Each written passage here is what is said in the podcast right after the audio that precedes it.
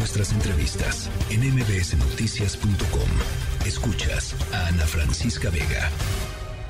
Estimado presidente Biden, con mucho gusto hemos recibido a la señora Elizabeth Sherwood Randall con la misma actitud de siempre, de cooperación y amistad. Al mismo tiempo deseo expresarle que el gobierno de Estados Unidos, en particular la Agencia de los Estados Unidos para el Desarrollo Internacional, USAID, se ha dedicado a financiar a organizaciones abiertamente opositoras al gobierno legal y legítimo que represento, lo cual es a todas luces un acto intervencionista contrario al derecho internacional y al respeto que debe prevalecer entre Estados libres y soberanos. Hace unos días se anunció que dicha agencia aumentará el presupuesto otorgado a las organizaciones opositoras a nuestro gobierno. Estoy seguro que usted desconoce este asunto y por ello le pido respetuosamente su valiosa intervención. Su amigo es lo que dice el presidente López Obrador en este Día Mundial por la Libertad de Prensa y eh, justamente esta conmemoración pues nos da el, el perfecto pretexto para hacer un corte de caja en torno al tema de la libertad de expresión en México, en torno a la libertad con la que las y los periodistas ejercemos nuestra profesión en el país. Eh, y para ello está con nosotros en la línea telefónica Leopoldo Mandolado, director de Artículo 19. Te saludo como siempre con muchísimo gusto, Leopoldo.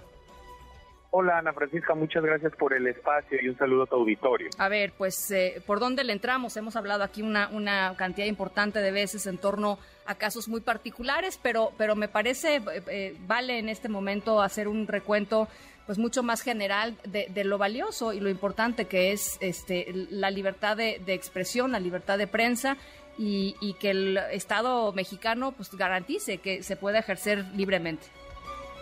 Sí, así es. Eh, desafortunadamente México encabeza la lista de países más letales para el periodismo.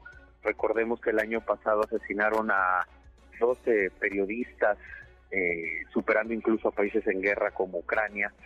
Eh, esta nada noble lista que encabeza México da cuenta de una situación en donde pues se están descomponiendo de manera eh, ascendente las condiciones de seguridad para ejercer el periodismo, sobre todo eh, en estados del interior de la República, y que esas condiciones no han sido generadas por el Estado mexicano. Pero además de todo, eh, pues en general se agrede cada 13 horas a la prensa. Estamos hablando de todo tipo de agresiones en línea o físicas, amenazas, acoso judicial, estigmatización también, ¿no? Que es ahora una forma que eh, no habíamos visto con estos en estos niveles, como lo hemos visto en este gobierno y que desafortunadamente reproducen no solo el gobierno federal y otros funcionarios, además del presidente, sino gobernadores, presidentes municipales, para desacreditar y descalificar la labor periodística. Esta es la situación que hay en México. 696 agresiones documentamos en artículo 19 el año pasado, eh, no se puede hablar de que hay plena libertad de expresión con este nivel de violencia contra la prensa.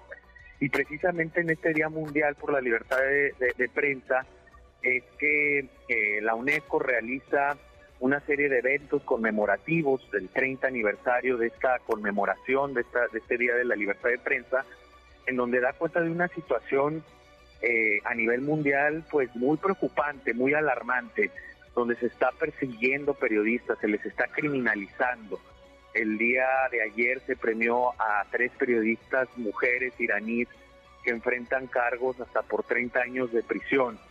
Eh, pero es una situación que desafortunadamente vemos en Asia, en África, en parte de América Latina, que lejos de eh, reducirse, pues va incrementando y también pues este contexto de polarización y desinformación desde el poder que va generando pues eh, una eh, animadversión en contra del periodismo.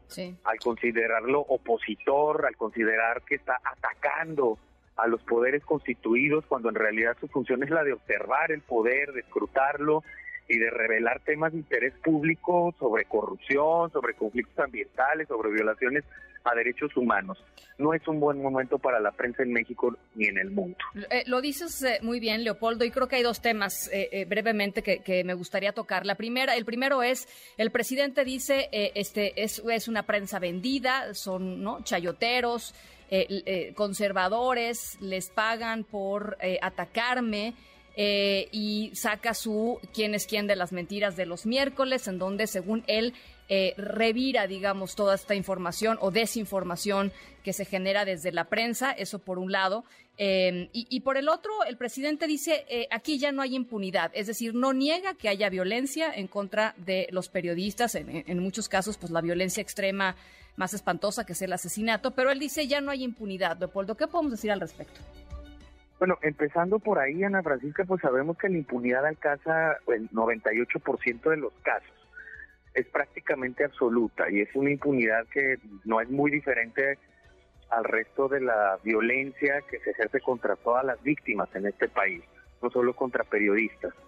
El gran problema es que hemos eh, eh, instrumentado a partir de la participación de sociedad civil, de organismos internacionales, de diferentes actores políticos, desde hace más de 10 años, una serie de iniciativas institucionales como el mecanismo de protección o la Fiscalía Especializada para la Libertad de Expresión que no han dado los frutos deseados.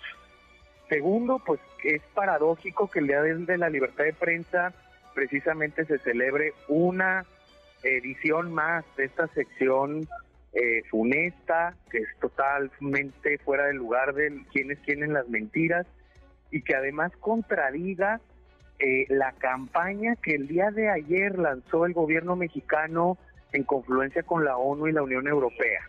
Una campaña de reconocimiento a la labor periodística que pues al final se diluye frente a estos señalamientos permanentes del presidente, es decir, es contradictorio y paradójico.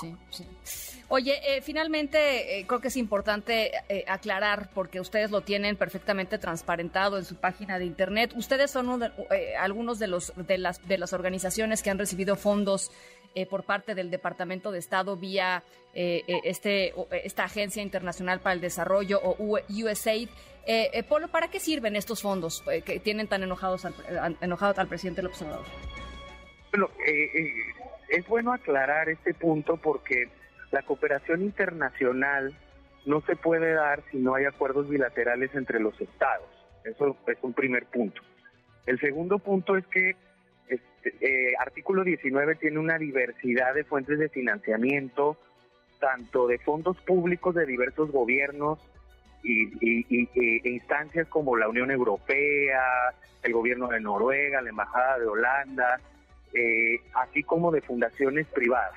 Esa diversificación de fondos son proyectos por los que se concursa, que están perfectamente auditados, que están transparentados, que conoce la autoridad desde hace años y que pues yo, yo aquí nada más dejaría una nota. Cuando este gobierno, bueno, antes de que el movimiento de López Obrador llegar al poder cuando era oposición, pues no se fijaba en el financiamiento del artículo 19, utilizaba nuestros informes, eh, replicaba nuestras pues alertas, este, denunciaba con base en la información que publicaba el artículo 19. Ahora sí les molesta y ahora nos acusa de opositores y adversarios cuando nosotros estamos haciendo lo que siempre hemos hecho, que es defender la libertad de expresión. Bueno, pues eh, justo como decía ayer el INAI, ¿no? Este, una de las de las comisionadas decía, el eh, presidente López Obrador utilizó nuestros eh, informes de, acceso a la información para hablar sobre el sueldo de los expresidentes, por ejemplo, ¿no? Este, cuando era cuando era oposición, cuando estaba en campaña. hoy le molesta. Así es, mi querido Polo.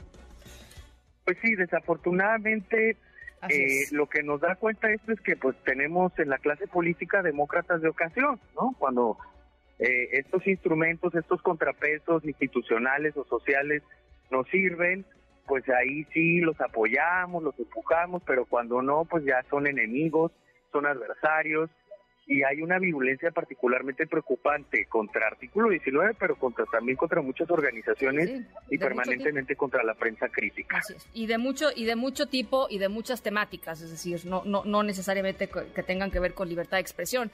Hay hay de todo en, lo que financia USAID, pero bueno, eh, en fin, ahí está ahí está eh, este este tema. Polo, te agradezco como siempre muchísimo que converses con nosotros esta tarde. No, al contrario, muchas gracias por el espacio, Ana Francisca. Gracias, Leopoldo Maldonado, el director de Artículo 19 México. Ana Francisca Vega, NMBS Noticias.